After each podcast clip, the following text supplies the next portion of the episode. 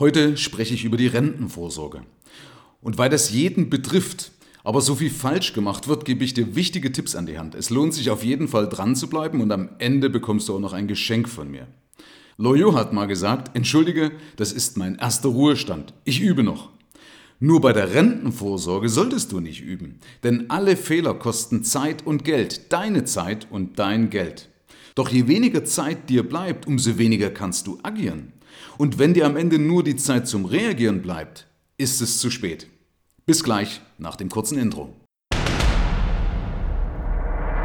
Der Geldpodcast von und mit Michael Serve. Für mehr finanzielle Gestaltungsfreiheit und einfach genügend Geld auf dem Konto.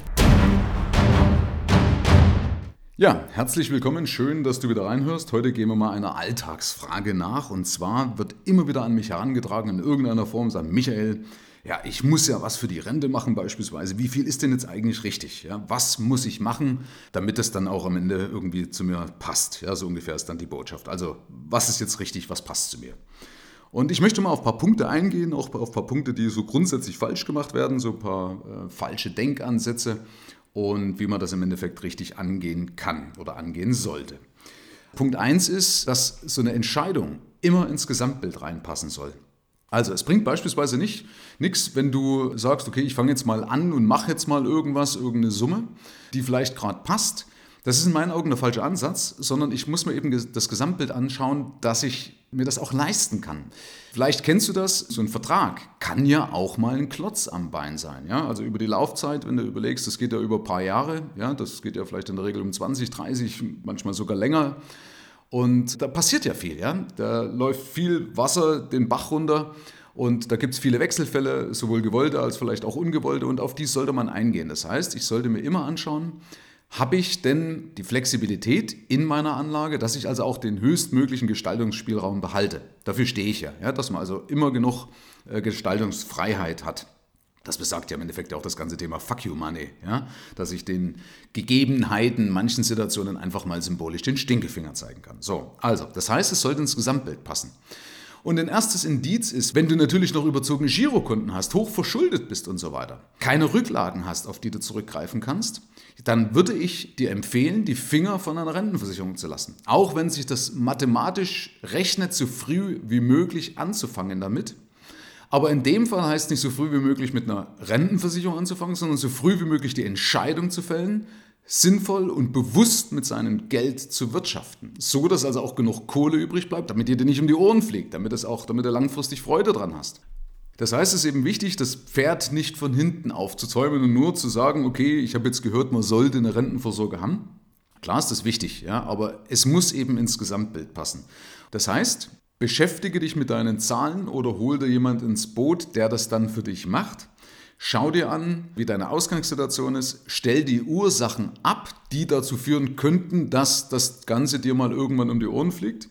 Und dann würde ich dir empfehlen, als Hausnummer, so das ist eine grobe Hausnummer, das Verhältnis 1 zu 2. Das bedeutet, wenn du 100 Euro in eine Rentenversicherung anlegen würdest oder als Rentenrücklage ja, anlegen würdest, dann müsstest du 200 Euro gleichzeitig flexibel wegbekommen.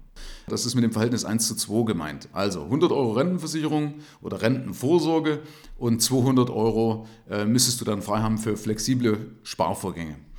Und zuerst aber eben darauf achten, dass du genug Rücklagen hast, an die du jederzeit ohne Nachteile rankommst. Also beispielsweise klassisches Tagesgeldkonto, Girokonto, das Bargeld zu Hause im Safe und so weiter und so fort oder eine Geldbörse. Und da empfehle ich ja als Angestellter sechsmal die Lebenshaltungskosten, als Unternehmer zwölfmal die Lebenshaltungskosten. Das ist so, ja, das ist im Endeffekt das Fuck you Money, dass du also eine Rücklage hast, von der du zehren kannst, mit der du irgendwelche, ja, Situationen, wie auch immer, ja, die Wechselfälle des Lebens eben überbrücken kannst. Okay? Das heißt, Erst wenn dieser Grundstein gelegt ist, also nicht irgendwie vorher irgendwo dran rumfummeln und sagen, okay, jetzt mache ich mal was, weil ich das gehört habe, mache ich mal 100 Euro und dann nach drei Jahren hebst du es wieder auf. Ja? Weil statistisch laufen die Dinger nämlich im Schnitt so, ich glaube, 40, 50 Monate oder sowas. Also so roundabout drei, vier, fünf Jahre laufen Rentenversicherungen, die eigentlich auf 30 Jahre abgeschlossen sind und danach fliegt er das, in, oder am Anfang fliegt er das schon wieder um die Ohren. Und damit ist definitiv keine Rentabilität gegeben. Das heißt, zuerst die Ursachen abstellen. Das ist ja im Endeffekt vergleichbar wie bei der, bei der Medizin. Da weiß man es im Endeffekt, wenn man es richtig macht, ja auch. Es bringt ja nichts, wenn ich mir Medikamente um die Ohren schmeiße, aber nicht gleichzeitig die Ursachen abstelle. Also deswegen zuerst die Zahlen anschauen, dass ich, aus den, dass ich also mit meinem Geld gut klarkomme, dass also meine Einnahmen, meine künftigen Einnahmen auch geregelt sind. Wenn ich diesen Geldfluss, diese Zahlungsströme im Überblick habe, dann kann ich ja auch hervorragend daraus ableiten und kann sagen, okay, jetzt weiß ich, was ich zuerst in meine Schuldentilgung, meine Girokonten auffüllen und so weiter. Und wenn das gegeben ist, dann kannst du dir meinetwegen auch einen starren Rentenversicherungsbeitrag an die Backe heften. Dazu übrigens auch ein Tipp, um die höchstmögliche Flexibilität zu behalten. Empfehle ich dir, nicht so einen hohen Beitrag anzusetzen, wenn du das Ganze über eine Rentenversicherung machen solltest, sondern einen kleineren Beitrag, den du dir dauerhaft vorstellen kannst. Also stell dir vor, du würdest jetzt sagen wir mal 500 Euro in eine Basisrente zahlen wollen und du sagst, naja, könnte schon manchmal auch knapp werden, dann mach doch bitte beispielsweise 100 Euro, die du dir dauerhaft vorstellen kannst und die 400 Euro, die du zusätzlich sparen wolltest, die packst du einfach auf ein Tagesgeldkonto. Und wenn du diese 400 Euro am Jahresende, also mal 12, 4.800 Euro tatsächlich noch übrig hast, nicht angreifen musstest, dann nimmst du diese 4.800 Euro und machst es als Sonderzahlung in deinen Vertrag. Lustigerweise ist es nicht nur flexibler, sondern der Vertrag wird auch noch rentabler. Und by the way, weil immer Leute sagen, naja, Rentenversicherung. Es gibt tatsächlich manche Leute, die brauchen eine Rentenversicherung, weil sie es sonst aufbrauchen würden.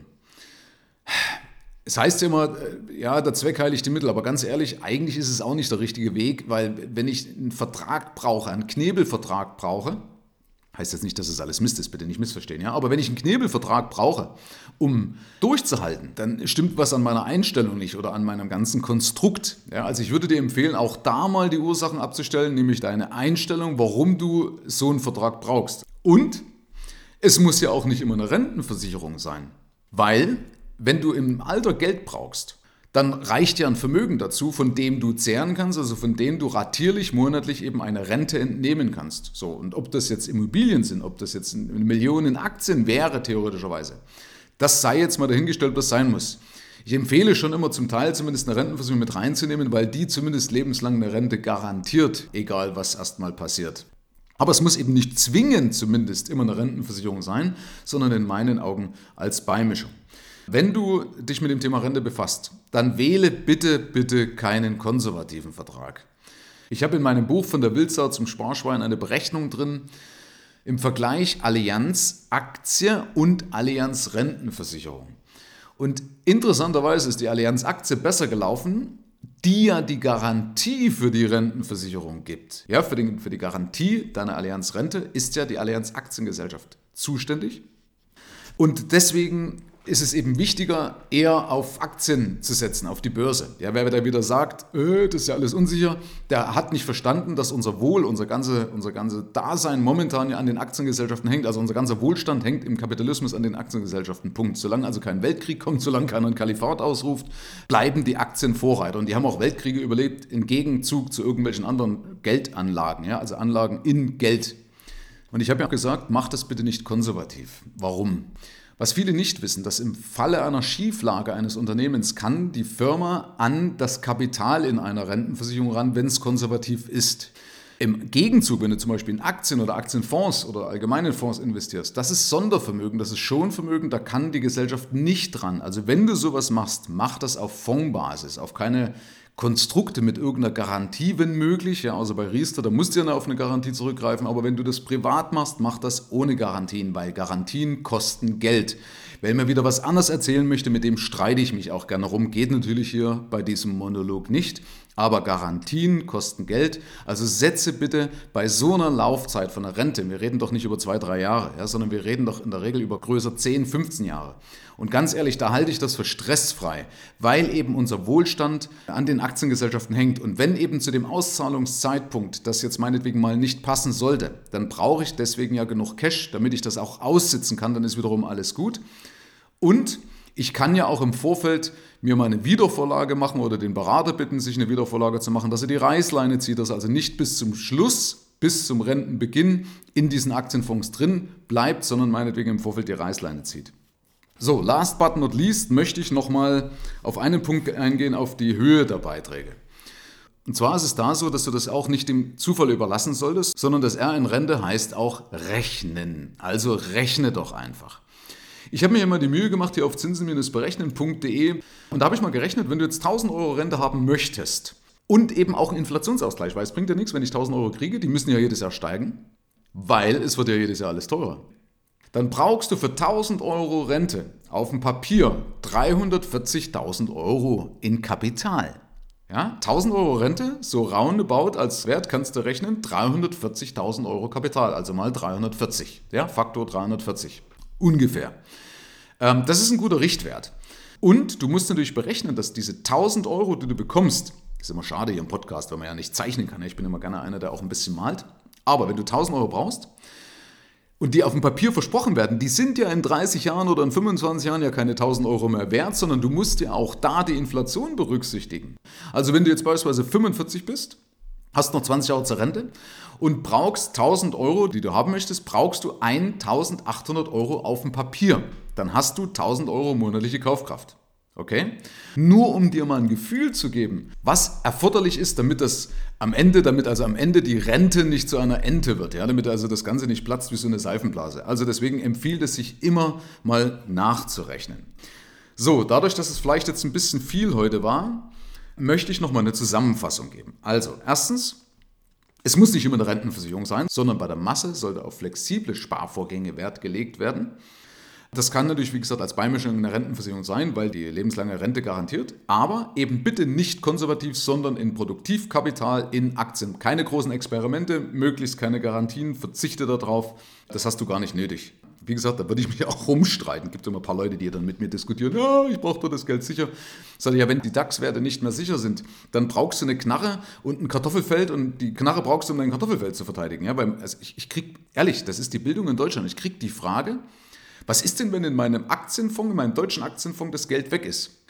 Das würde bedeuten, wenn das Geld weg wäre, würde bedeuten, dass die, die größten deutschen Firmen, die 30 größten deutschen Firmen, wertlos werden. Alle 30 größten Firmen in Deutschland wären wertlos. Meine Freunde, dann sind die Lichter aus. Dann brauche ich mir um Geldanlagen keine Sorgen mehr machen. Dann geht es nur noch ums nackte Überleben. Also dem darf ich schon mal ein bisschen, zumindest ein kleines bisschen vertrauen. Wie gesagt, solange kein Weltkrieg kommt oder keiner den Kommunismus oder das Kalifat ausruft, okay? Äh, also im normalen Szenario bleibt das auf jeden Fall die langfristig oder mittel- bis langfristig die bessere Geldanlage, die deutlich bessere Geldanlage. Wie gesagt, darf man mal drüber nachdenken. Wir kaufen Autos, Mercedes beispielsweise, vertrauen dieser Marke Mercedes unser ganzes Leben an, unser Wohl unserer Kinder, unser eigenes Wohl, indem wir uns nämlich reinsetzen in die Karre. Aber wir besitzen keine Aktien von Mercedes, weil das ja so unsicher ist. Und die haben sogar Weltkriege überlebt. Ja, also sorry, da könnte ich, ja, nee, ich sag's nicht. Also ich, ich da kriege ich schon so ein ganz leicht, ja, ja, pumpt mein Hals bei sowas, ja. Können die Leute nichts dafür? Das ist natürlich ein Punkt, der gehört auch ganz einfach mal in die Schule, in die Grundausbildung mit rein, dass man mal ein Grundverständnis dafür kriegt über Thema Geldwerte, Sachwerte, wie die sich langfristig entwickelt haben und so weiter. Also, deswegen in Produktivkapital. Lass dir nichts anderes einreden, hör da nicht auf irgendwie auf dein Gefühl. Ich weiß, die Leute wollen immer, ja, wasch mich, aber mach mich nicht nass. Oder die Texaner sagen, äh, alle wollen Himmel, aber keiner will sterben. Wenn du Rendite haben willst, dann musst du über diesen Weg gehen. Zumindest ist das der einfachste Weg, okay? Dann Achte darauf, dass du, bevor du sowas machst, bevor du dich mit solchen Verträgen bindest, dass du genug Cash hast. Das heißt wiederum, dass es ins Gesamtbild passen muss. Ich muss mir also anschauen, wie bin ich aufgestellt, damit ich mir das Ganze leisten kann, langfristig leisten kann. Auch mal, wenn ein Kind kommt, auch wenn ich mir ein Haus kaufe, wenn ich Eigentum erwerbe und so weiter und so fort. Das muss ins Gesamtbild passen. Schau dir diese Zahlen an. Wenn es nicht passt, stell zuerst die Ursachen ab, damit es eben dann passt. Und dann würde ich dir empfehlen, lieber mit niedrigeren Beiträgen reinzugehen und das über Sonderzahlungen in Abhängigkeit von deiner Liquidität, also wie viel Kohle hast du im Jahresende rumliegen, passt das und sagt dein Steuerberater auch, yo, du kriegst mein Go, wenn du jetzt beispielsweise eine Firma bist oder wenn es um eine steuerliche Absetzbarkeit bist. Aber setz dich dann mit deinem Berater deines Vertrauens zusammen und dann behältst du dir die höchstmöglichste Flexibilität, die du überhaupt haben kannst bei der Geschichte. Und dann, wenn das alles auch richtig gerechnet worden ist, dann wird aus der Rente keine Ende, weil dann weißt du ganz genau, was auf dich zukommt. Und da bringt es eben nichts, wenn die Leute zu mir sagen, die ein gutes Einkommen haben, ich mache mal 200 Euro. Überleg doch mal, rechne mal nach, wenn du im Alter eine Million haben möchtest für eine vernünftige Versorgung, ja, inflationsbereinigt und so weiter. Also unter einer Million brauchst du als Gutverdienender gar nicht anfangen, dass du sowas hast, als Gesamtvermögen, inklusive meinetwegen der staatlichen Versorgung. Rechne doch mal aus, auf die Restlaufzeit, die dir jetzt noch bleibt, wie viel Geld du weglegen musst, damit eine Million alleine nur für die Rente jetzt da wäre. Da wären die ein oder anderen mit den Ohr schlagern. Ich kann das hier parallel mal machen, weil das im Endeffekt hier mit Zinsen minus Berechnen relativ einfach geht. Ähm, da kannst du hier mal live ganz kurz mal die Zeit jetzt stoppen, wie lange man da braucht. Also wenn ich jetzt beispielsweise will das monatlich ansparen, ohne jetzt, dass ich Kapital habe, nehmen wir mal einen Zinssatz von 6%.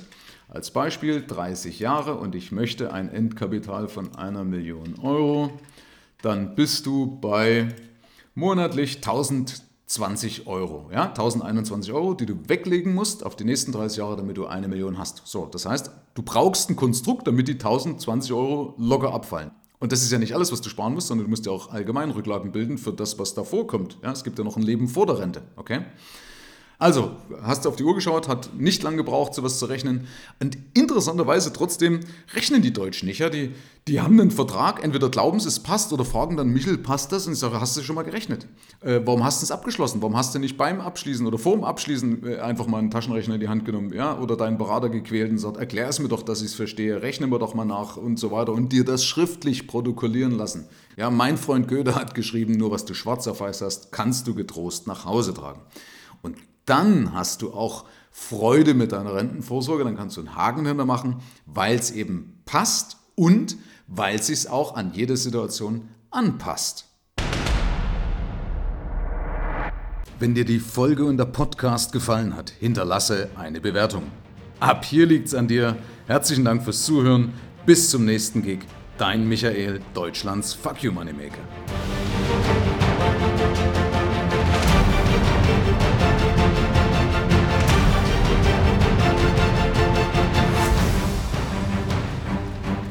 Damit deine Rente nicht auf Hoffnung aufgebaut ist, schenke ich meinen Hörern meine Broschüre 7 plus 1 Schlüssel Durchblick in der Altersvorsorge. Sende mir dazu einfach eine E-Mail an podcast.michael-serve.de.